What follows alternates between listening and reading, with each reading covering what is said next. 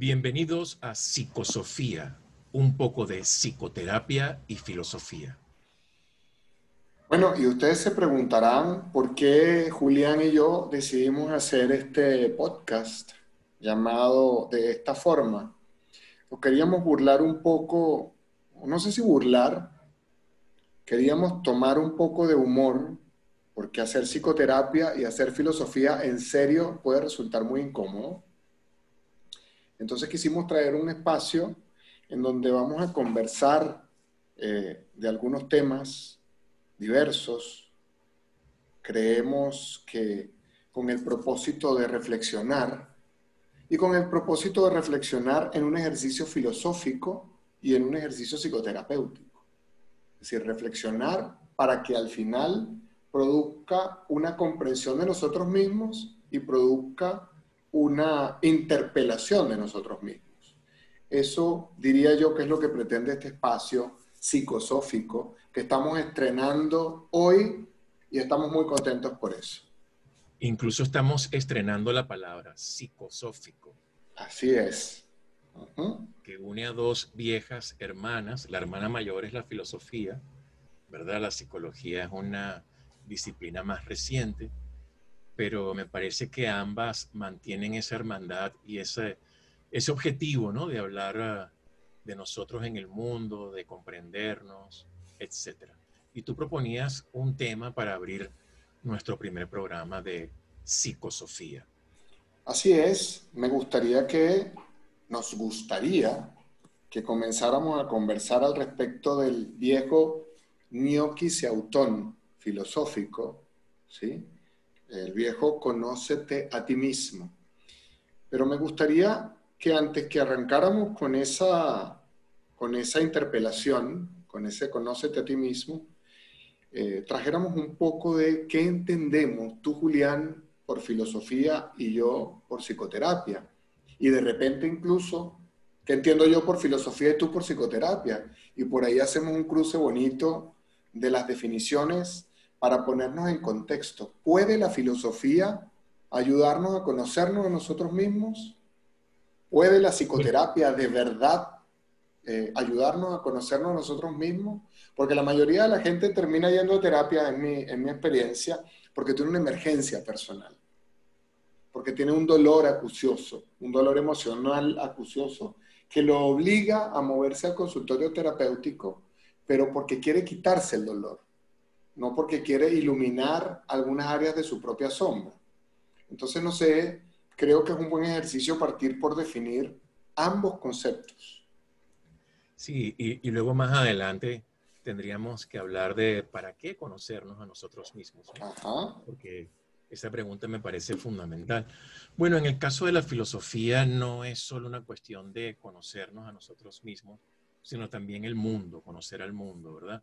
Por eso los filósofos, digamos, en la antigüedad, incluso hasta la, filosofía moderna, moderna en el sentido de modernidad, eh, eran matemáticos, astrónomos, etcétera, porque la, curiosidad acerca del mundo era, global. Y además, sobre todo en la antigüedad, no había mucha diferencia, ¿no?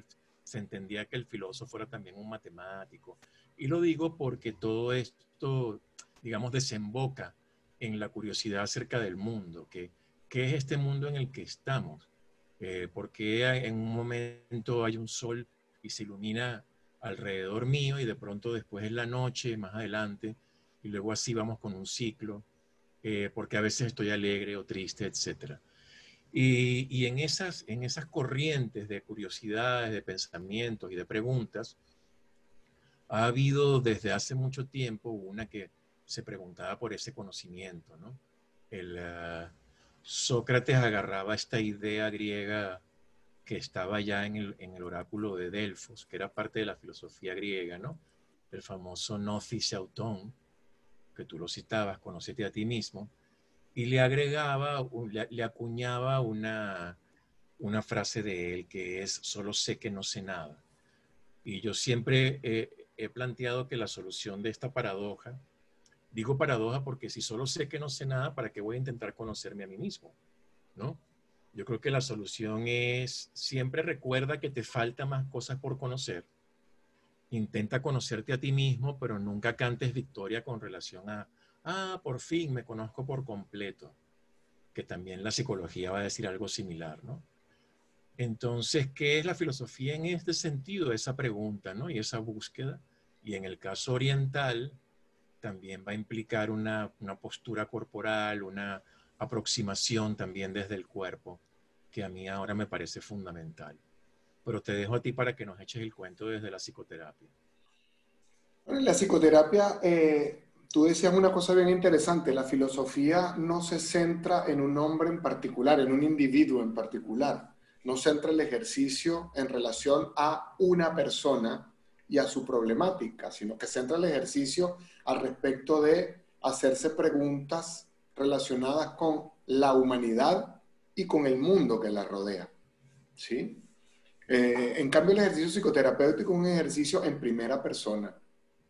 El ejercicio psicoterapéutico plantea la inquietud no del hombre o de la mujer como especie, eh, ni del mundo que rodea a la humanidad, sino que plantea el ejercicio particularmente hermoso de ubicarnos en el contexto de los zapatos y de la vivencia personal de quien está yendo a psicoterapia y desde él comenzarnos a hacerme, hacernos las mismas preguntas, pero individualizadas.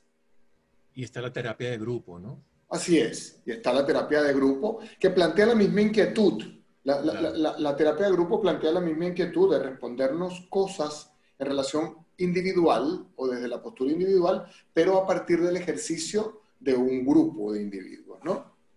Y entonces tenemos esta interpelación, ¿quién soy yo? ¿Para qué existo? ¿Sí? Pero ya no desde el punto de vista de eh, eh, eh, individuo humano, sino desde el punto de vista de mi, de mi propia existencialidad. Y tomando a Sócrates que tú lo traes, en muchísimos casos, el método psicoterapéutico es un método socrático.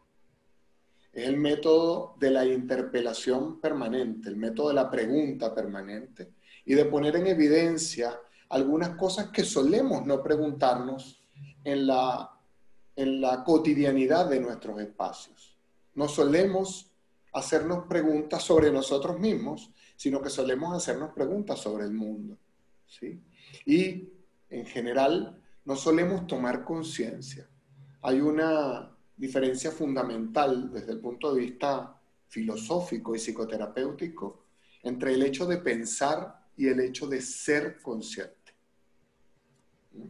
Pensamos permanentemente, pensamos permanentemente, producimos pensamientos, eh, pero no nos damos cuenta que no somos conscientes de esos pensamientos y de la permanente eh, del permanente flujo de esos pensamientos en nuestra mente, que se mueven erráticamente incluso, sin que haya una luz que los ilumine para empezar a darnos cuenta de qué, cuál es la vida que estamos andando, que estamos transitando.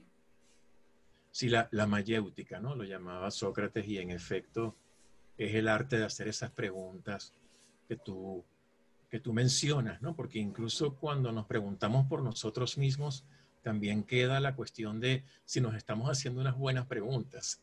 Así es, así es. La, calidad. Porque, a veces podemos ser condescendientes, ¿cierto? Exacto, ahí está, ¿no?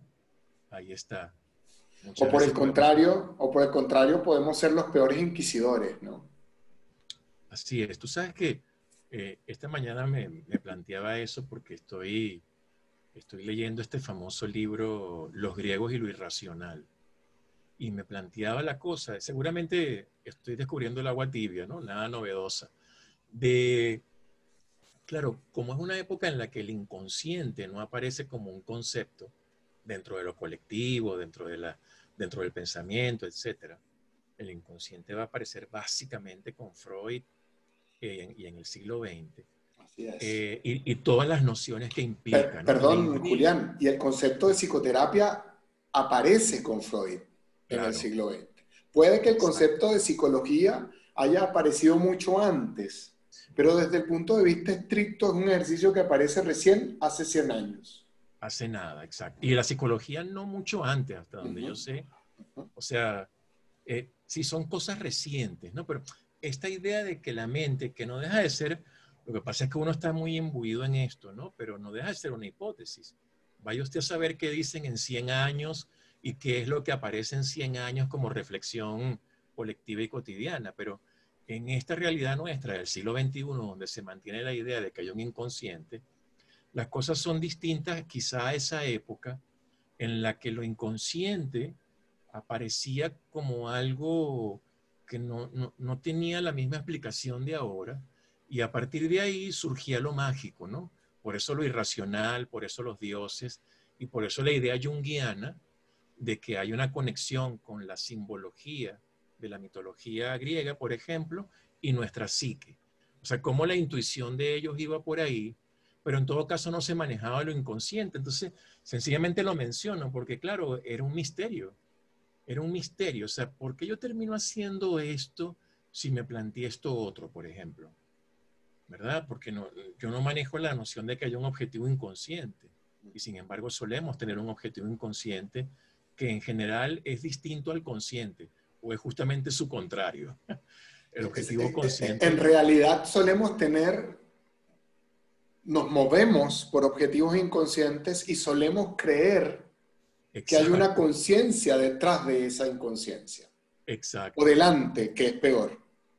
Y toda la idea de Sócrates, por ejemplo, era, pero fíjate, es en un plano, ¿no? En un plano era decir, eh, voy a hacerte consciente de tu ignorancia como yo estoy consciente de la mía. O sea, la idea socrática es, eh, pronto vas a descubrir que sabías mucho menos de lo que creías respecto a temas importantes a través de estas preguntas y lo mismo me pasa a mí, lo que descubro es esa ignorancia. Y uno lo puede llevar respecto a su propia vida también, ¿no? Eso que tú dices, uno tiene la fantasía, pero el objetivo inconsciente está ahí. Claro, ahora cuando no manejamos esa noción, aparece el misterio, ¿no? La, ¿De dónde me viene esto? ¿Y por qué de pronto actúo así? Y entonces, bueno, es que aparece un dios y no sé qué, o la diosa no sé cuánto, o, el, o la AT o el arrebato, etcétera. Por cierto, desde el punto de vista junguiano, sería nuestro propio inconsciente el que nos está impeliendo a proyectar en estas mitologías, en estos dioses, en estas imágenes arquetipales, diría Jung, eh, estas cosas que no podemos explicarnos de nosotros mismos. Eso por un lado. Y por el otro, para ir, para ir acompañando en, tu, en tus ideas maravillosas, este, este, concepto de objetivo inconsciente lo llamaría Freud pulsión. ¿Sí? Esta cosa que surge y que nos toma por sorpresa y nos genera la necesidad de movernos hacia ciertas cosas. Para ponerlo en términos simples, yo no soy así, yo no sé por qué hice eso. Sí, yo no soy eso, ¿no? Me desconozco. Ese tipo de jerga suele justamente señalar, parece que tú eres el serio, Julián, y yo soy el, el, que bromea aquí, pero ese tipo de reflejos, de frases, justamente empiezan a ponernos en evidencia al inconsciente ese que irresponsablemente nos maneja y nos controla. Así es, exacto. Y aquí comienza a ver como una, como una tarea tan relevante, ¿no? Que va a implicar la toma de conciencia. Y aquí viene lo que tú dices de conocernos a nosotros mismos, ¿verdad? Ahora, ¿para qué? Porque independientemente de que no existía esa noción de inconsciente, eh, sí existía esta, esta intuición muy clara de que era importante, ¿no? Conocerte a ti mismo. Eh, va a aparecer, por ejemplo, en, la, en este mito de Ícaro, que, que, por no conocer sus límites termina dejando de derretir las alas y cayendo. ¿Verdad? Pareciera que por ahí hay un, hay un primer enfoque que es conócete a ti mismo para que puedas conocer algunas de tus fortalezas, debilidades, etcétera, y no andes por ahí metiendo la pata, ¿no? Ese puede ser un primer, una, primera, aproximación. Y, una primera aproximación. Y es súper interesante esto, porque me preguntaba mientras te escuchaba, Julián, ¿dónde aparece, cuando en la filosofía comienza a aparecer esta idea, eh, alguna idea similar al concepto de inconsciente que trae Freud recién eh, en el siglo, a principios del siglo XX? ¿Hay alguna idea de, este concepto de inconsciente en la filosofía eh, griega? No, que yo, hasta donde yo sé, no, que yo sepa, no. Y por eso te decía que la, lo que aparece es como, el, por ejemplo, el, misterio de los arrebatos de locura, el misterio de la, eso que tú decías, porque es, ¿por qué hice esto si no, si yo no soy así? Eh, o, por supuesto, una cosa quizá en otro nivel, que es la, la ignorancia no reconocida, ¿no? Cómo uno cree saber acerca de cosas y una vez que te haces las preguntas fundamentales, pues descubres que no va tanto por ahí. Así es. Entonces, claro, eh, más bien la, esta noción de inconsciente es como decíamos, ¿no? Es más, es más nueva en el sentido de que ya no se lo vamos a, achacar a una locura o a un demonio que aparece o a una, sino que sabemos que son parte de los trucos nuestros. Ahora, eh, eh, Jung decía que, que esto no es tan cotidiano y es verdad. También me parece una reflexión interesante esa la de que lo del inconsciente no es tan cotidiano. Es decir, yo pienso que muchísimas personas tienen más o menos la sospecha de que ellos son lo que, lo que ven y lo que dicen que son y ya está. Y el inconsciente es como un extraño error, ¿no? sí, un extraño error y ya está. Yo, tengo, yo no tengo esa idea, yo tengo más bien la certeza de que la gente jura que toma decisiones permanentemente en el mundo y en la vida? Bueno, porque además hemos mm. construido un mundo al que llamamos realidad, ¿sí? Que, que parece responder perfectamente a esa impresión de que yo tomo decisiones que modifican al mundo, ¿sí?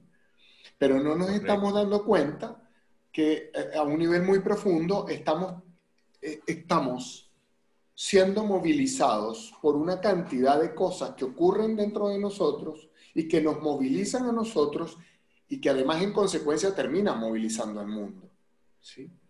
Eh, incluso es un fenómeno sociológico, no solamente, no solamente tenemos un inconsciente individual, diría Freud, que nos, que nos manipula, que nos moviliza, sino que además Jung introduce un concepto mucho más esotérico, incluso pudiera yo decir, que es el concepto del inconsciente colectivo, ¿no?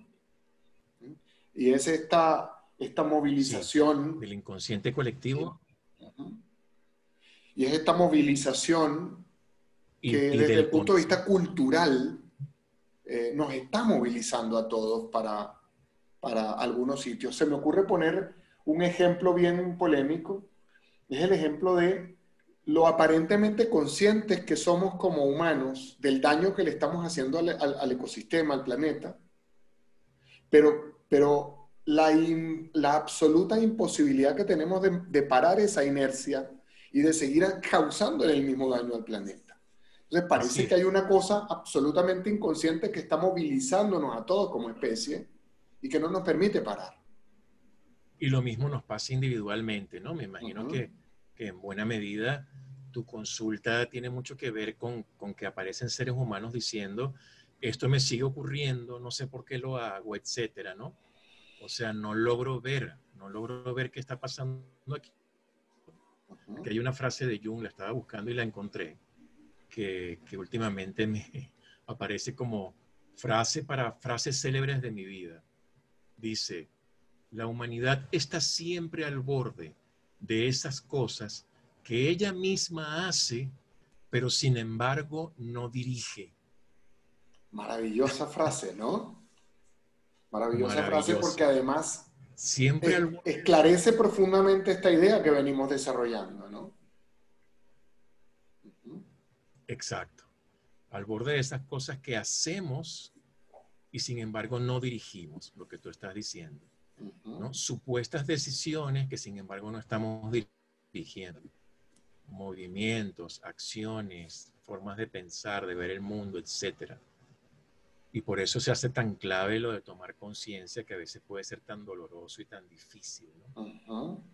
Ahora, ¿cómo, cómo nos ayuda, cómo nos ayuda la filosofía? ¿Cómo nos, nos ayuda el espacio filosófico al ejercicio de conocernos a nosotros mismos? Tú sabes, hay una filosofía que fue que tuvo mucha suerte a nivel a nivel de la moda porque estuvo de moda y se mantuvo, que son los el estoicismo. Okay. Eh, curiosamente, Platón y Aristóteles no, ah, se les retoma después, sobre todo en el, en el, en el medioevo, eh, para vincularlo a la, a la, visión cristiana e incluso para darle ciertas dimensiones filosóficas a la visión cristiana que tenemos ahora. Pero digamos que hay como un vacío ahí y luego se retoman. En cambio, el estoicismo se mantiene durante mucho tiempo, aparece como unos 300 años antes de Cristo y, contemporáneo a Cristo está Séneca, ¿verdad? Lo que se llamó el estoicismo eh, imperial, el nuevo estoicismo, el último estoicismo, donde los, donde los tipos consideran que la filosofía es como una especie de terapia. tienen cosas así como, cuando llegue la noche, analiza tu día, si te parece que todo está bien y que todo está claro y tal, eres muy malo analizándote. eres un mal médico de ti mismo, ¿verdad? Y hay un libro muy bello de Marta Nussbaum, una filósofa gringa que por cierto ganó el Príncipe de Asturias hace unos años, de Asturias, eh, que el libro se llama La terapia del deseo. Y lo que ella va contando es cómo la filosofía, por ejemplo, el jardín de Epicuro, ¿no?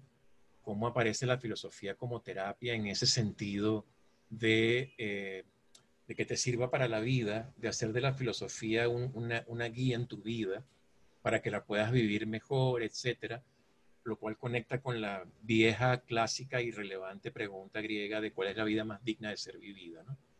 Entonces el estoicismo lo que hace es plantearse esto muy vinculado a, a las visiones orientales, al budismo, por ejemplo, porque el estoicismo en principio este, viene más o menos de por ahí, se trae a Grecia. O, en Grecia se crea, pero muy influenciado por... Por el budismo. Y aparece esta idea de, eh, por ejemplo, la humildad frente a la naturaleza, sí, la noción de aceptación. Eh, Además, la, noción, la noción de vivir en el presente. La noción de vivir en el presente, correcto, en el aquí, en el ahora. Y la noción, fíjate, lo que tú me preguntabas, ahora que lo pienso, si bien no se llamaba así, sí aparece esa idea del autoengaño, porque dice, si a usted le ha ido muy bien en el día, aquí puede haber un autoengaño, o sea, ten cuidado con esto del autoengaño y mientras más claro puedas estar, mejor para tu vida, ¿no? También plantean una disciplina moral, austeridad, etcétera. Entonces, por ahí iría la cosa. Y por el lado de la terapia, ¿en, quiénes te vienen a la mente? Por el lado de la terapia, por el lado de la terapia, el ejercicio del conocimiento individual es un ejercicio que no se hace exclusivamente desde el punto de vista racional, ¿sí? Sino que es un ejercicio que se hace desde, desde diversos flancos en, en, nuestra existencia. Eh, se hace evidentemente desde el ejercicio del pensar, pero también se hace desde el ejercicio de lo que siento, desde, mis emociones. Se hace desde el ejercicio de lo que siento en mi cuerpo. Eh, la psicoterapia introduce un concepto importante, eh, no en todos los modelos psicoterapéuticos, pero en muchísimos, está el ejercicio importante de, cómo mi cuerpo termina somatizando alguna cantidad de cosas que están en, en la psique y termina mostrándome cosas de mí de las que no tengo conciencia. Y está un ejercicio fundamental desde el punto de vista psicoterapéutico, que es el ejercicio intuitivo. El ejercicio de poder responderme eh, cosas sobre mí y sobre el mundo sin saber exactamente cómo me lo puedo responder. Y permitir darle cabida a ese espacio intuitivo que en el mundo racional y en el mundo del método científico creemos que está perdido, pero que es una falsedad muy grande, porque el método, no, no, una, de las, una de las principales etapas del método científico, que es el planteamiento del sistema de hipótesis, es fundamentalmente un ejercicio intuitivo. Es fundamentalmente un ejercicio de sentir una, una pulsión, por aquí debe ir la cosa. ¿sí? Entonces, en el espacio psicoterapéutico rescatamos eh, varias actividades mentales. Solemos creer que con la mente solamente pensamos. Es decir, solemos creer que con la mente solamente producimos pensamiento racional, pero con la mente también sentimos sensaciones, hambre, frío, sueño, calor, sed, deseo, dolor. Con la mente sentimos emociones y con la mente intuimos. Ahora, creo que tú ibas por otro lado cuando me preguntabas qué, qué, qué personaje me aparecía a mí o me hacía figura en este ejercicio del conocimiento eh, propio. ¿Es así? Sí, o qué, no, o qué idea, o, qué escuela. Bueno, eso, la, la, escuela que a mí me va a hacer siempre mucha figura, a pesar de que hemos hablado de Freud y de Jung, la escuela que a mí me va a hacer mucha figura siempre es la escuela, eh, la escuela de la Gestalt, que es fundamentalmente una escuela muy estoica, una escuela muy existencialista. ¿sí? Es una escuela que trata de ubicar al individuo en el, en el, en el momento presente y eh, hace el esfuerzo de en vez de estar pensando tanto, produciendo pensamiento neurótico, hagamos el esfuerzo de experimentar aquellas cosas que queremos. ¿no?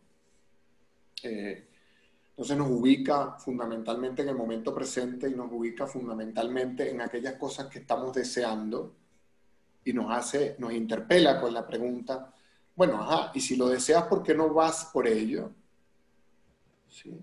¿Cuáles, ¿Cuáles son todas tus neurosis que hacen una distancia profunda entre eso que deseas y eso que crees que no puedes lograr?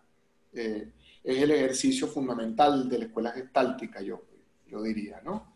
Eso me hace mucha figura. Ahora, poco para volvernos a desviar de, la conversación y tomar un punto inicial. ¿Y qué sería entonces psicosofar, Julián?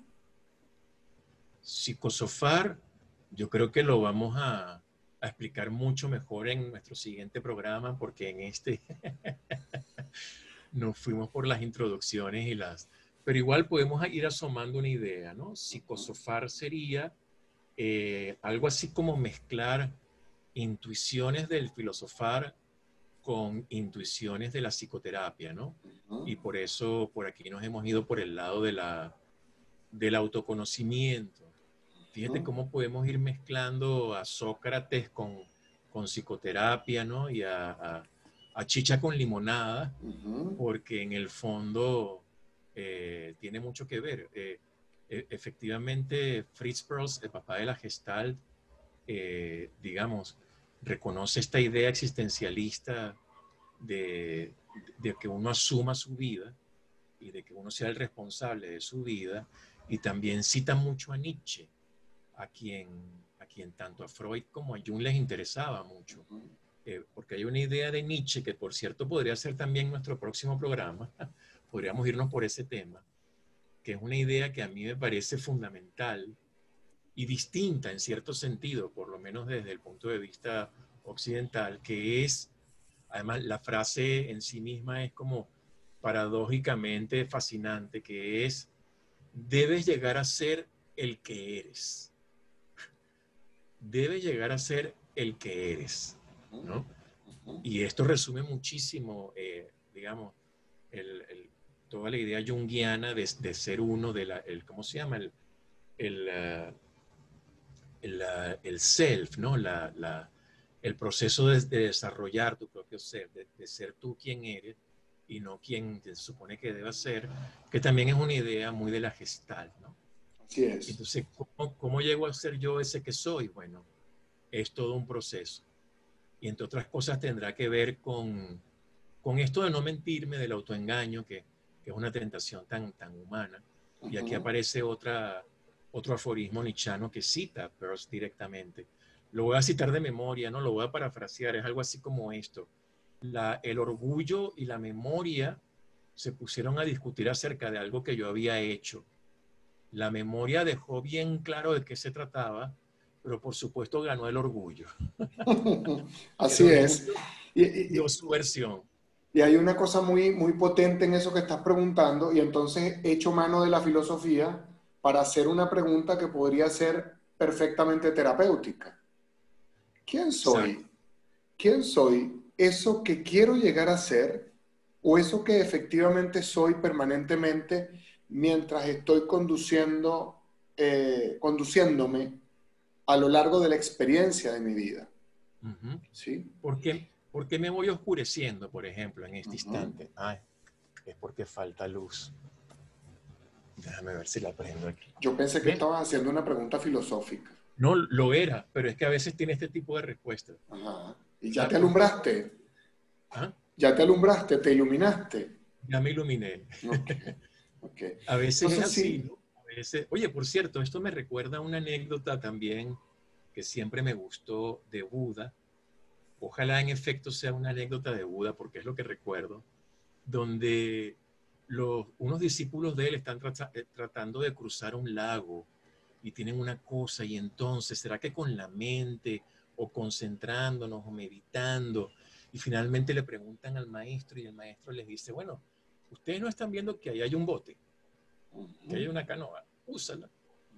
A, veces iluminarte es, ir y, hacer on en el, en el switch del, de la luz, ¿no? Lo que yo acabo de hacer.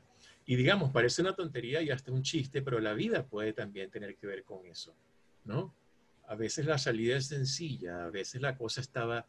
Hay también una, una frase, es uno de los sutras de, del budismo que me encanta, que dice, lo, creo que es un sutra del budismo, lo, lo, lo, lo que necesitas está frente a tus ojos y en tu corazón. No hay que andarlo buscando en Noruega, en no sé qué, está ahí. Y esa justamente, Julián, es la apuesta de la, de la, yo creo que de cualquier modelo psicoterapéutico, pero fundamentalmente en la gestal la apuesta es esa, justamente. Deja el pensar innecesario, deja de hacerte un montón de cuestionamientos innecesarios en relación a tu vida y pregúntate fundamentalmente, ¿por qué no soy capaz de hacer eso que quiero? Es más, ni siquiera pregúntatelo, anda e intenta hacerlo, a ver qué pasa con tu vida. Aquí pienso en otra anécdota donde el, pupilo le pregunta al maestro, bueno, ¿y, cómo hago? ¿Cómo? porque yo siento que no avanzo, que no termino de iluminarme. El maestro le dice, en la mañana tú te levantas y ves que los pajaritos aparecen y tienen un trinar maravilloso. Sí, sí, en la mañana yo observo eso. Sí, sí, sí, sí lo hago. Y al mediodía ves que el sol está en su cenit y lo ilumina todo de una manera eh, esplendorosa. Sí, sí, yo, yo me doy cuenta de eso, yo lo observo. Y al atardecer ves cómo se va el sol y comienza un nuevo ciclo. Sí, sí, sí, yo, yo tomo tiempo, yo le dedico tiempo a eso. Y el maestro le dice, con razón no avanzas, te la pasas viendo tonterías. Así es, así es. Bueno, y entonces yo creo que el ejercicio psicosófico es eh, hacernos preguntas que esencialmente se hacen desde el espacio de la filosofía, pero con un objeto fundamental de estudio, yo mismo. Así es. Nuestra invitación es a que nos comencemos a hacer preguntas permanentes sobre lo que está pasando conmigo y con mi existencia. No con la existencia de mi pareja, ni con la existencia de mi familia, ni con la existencia de mi sociedad, ni de mi país, ni, ni del país vecino. Nuestra propuesta es que hagamos este ejercicio en relación a nuestra propia individualidad. Bueno, y entonces creo que por, por, ahora llegamos hasta aquí en, este, en esta primera entrega de nuestro podcast psicosófico, un poco de psicoterapia y otro poco de filosofía. Filosofía. Gracias a los que nos han escuchado hasta ahora y nos veremos en otra oportunidad con psicosofía, un poco de psicoterapia y filosofía. Y namaste, porque café no hay.